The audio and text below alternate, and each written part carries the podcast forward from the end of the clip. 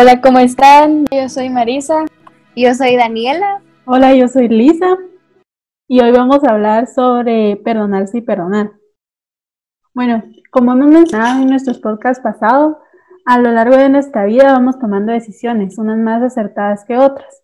Por el camino también nos vamos equivocando, fallamos, nos herimos y también herimos a los demás.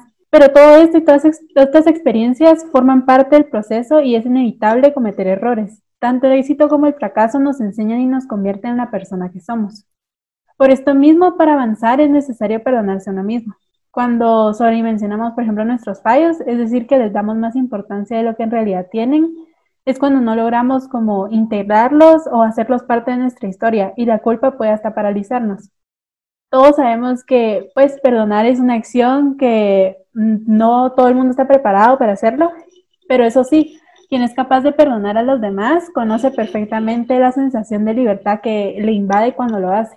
Sí, digamos, a veces a nosotros nos cuesta perdonar nuestras acciones porque creemos que fueron cosas imperdonables, pues muy grandes, muy de mucha importancia, pero puede que incluso viéndolo desde otro punto de vista o cuando uno crece va entendiendo que no era un problema por el que uno tenía que preocuparse mucho y yo pienso que el tiempo es importante para poder ir viendo mejor la perspectiva de nuestros errores y así lograr perdonarnos también.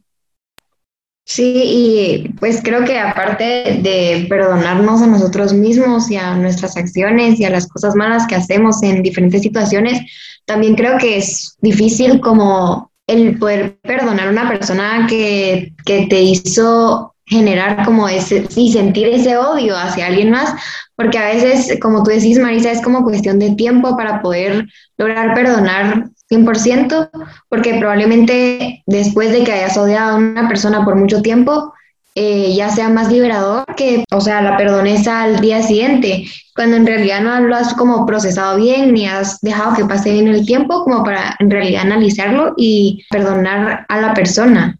Sí, cabal. Pero entonces, como que, ¿qué es lo que nos detiene a perdonar?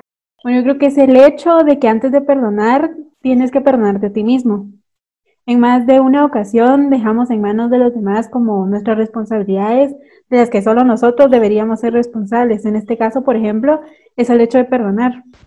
Eh, sí, yo creo que un ejemplo mucho más claro sería el de amar, porque si no nos amamos a nosotros mismos, ¿cómo podremos amar a alguien más? Pues lo mismo ocurre con el hecho de perdonar. Sí, y creo que muchas veces el daño no nos lo hace otro, sino que somos nosotros mismos quienes apretamos el gatillo. O sea, ya sea de manera deliberada o no, somos nosotros al final los últimos responsables de las heridas y no tenemos por qué culpar a nadie más por lo que ha ocurrido. Sí, concuerdo y creo que lamentablemente los seres humanos tenemos la capacidad, si es que así se le puede llamar, de como machacarnos a nosotros mismos y eso claramente es un problema. Y como decía una frase, ni tu peor enemigo puede hacerte daño como tus propios pensamientos. También creo que el no querer perdonarse solo muestra uno de nuestros grandes miedos, que es el ser conscientes de nuestras debilidades y de que no somos perfectos. Muchas veces nos cuesta ver dentro de nosotros mismos y aceptar nuestros errores. Quizás por eso preferimos mirar para otro lado. Sí, concuerdo totalmente. A veces en nuestra cabeza creamos problemas o miramos las cosas como nuestros errores más grandes de lo que son.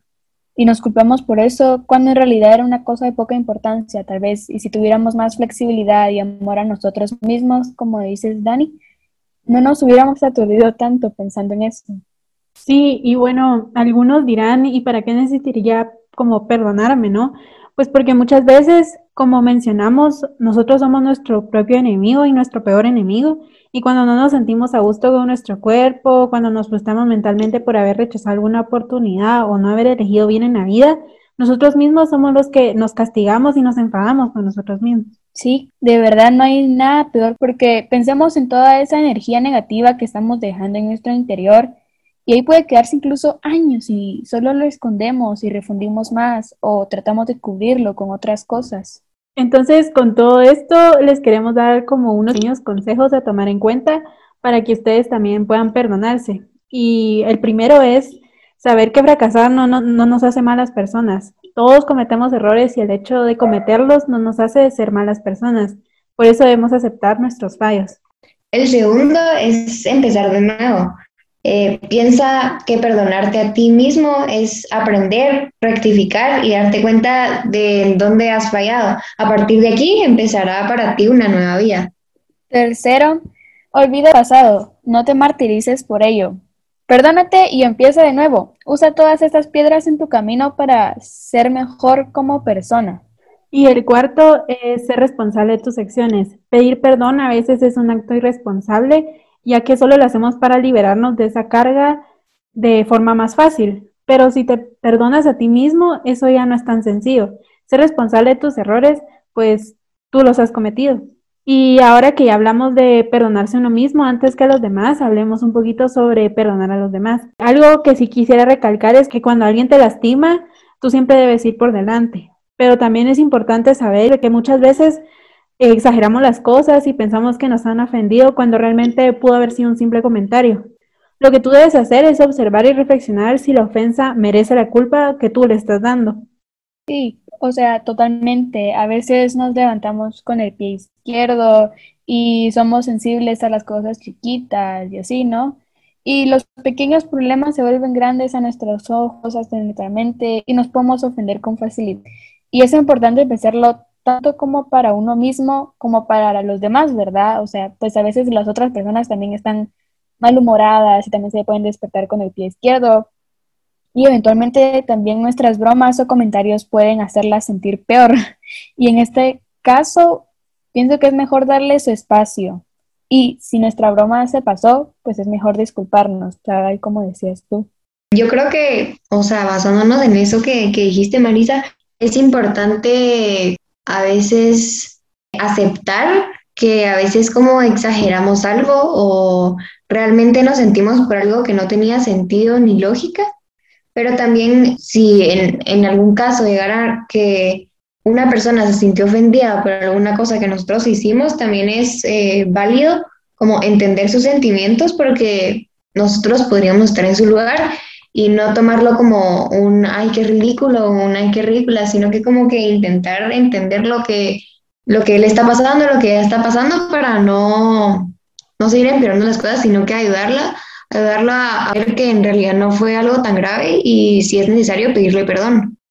Sí, concuerdo. Y como tú dijiste, Dani, como para perdonar hay que recordar cómo ponerse en el lugar de la persona que tienes que perdonar. Es decir, como si tú hubieras sido el que han traicionado como que te gustaría que te perdonaran. También como aprender la experiencia y agradecer ese aprendizaje que te ha brindado la vida, pero sobre todo aprende de él y aprende a evitarlo en el futuro. Y creo que es importante recordar que cuando perdonamos nos liberamos de una gran carga emocional que traemos ahora en nuestros hombros y que nos impide disfrutar la vida y ver muchas cosas buenas y las tomamos como algo malo. A veces no perdonamos para beneficiar al otro, perdonamos para liberarnos a nosotros y poder tener una vida mejor y más saludable. Y también saber que perdonar no es fácil, aunque vale la pena el esfuerzo totalmente. Es importante recordar que perdonar no es una acción que llevamos a cabo en un momento o en un día. Sí, eh, exacto, concuerdo contigo, Marisa. Y con esto me gustaría cerrar recalcando que también puede ser que quizá no sea su momento. ¿A qué me refiero con esto? Bueno, que si con todo lo que les hemos dicho no les hace perdonar de corazón, es que tal vez simplemente no es su momento. A lo mejor necesitan trabajar más en ese rencor o en esos sentimientos que tienen y que les impide perdonar realmente con el alma.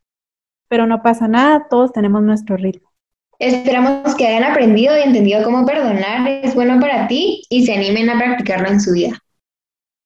Nos pueden encontrar en Instagram como Mi Crecer de Cada Día estén pendientes de las notificaciones y igual si tienen alguna duda, algún comentario, alguna sugerencia, háganosla saber. Y nos vemos en el siguiente podcast.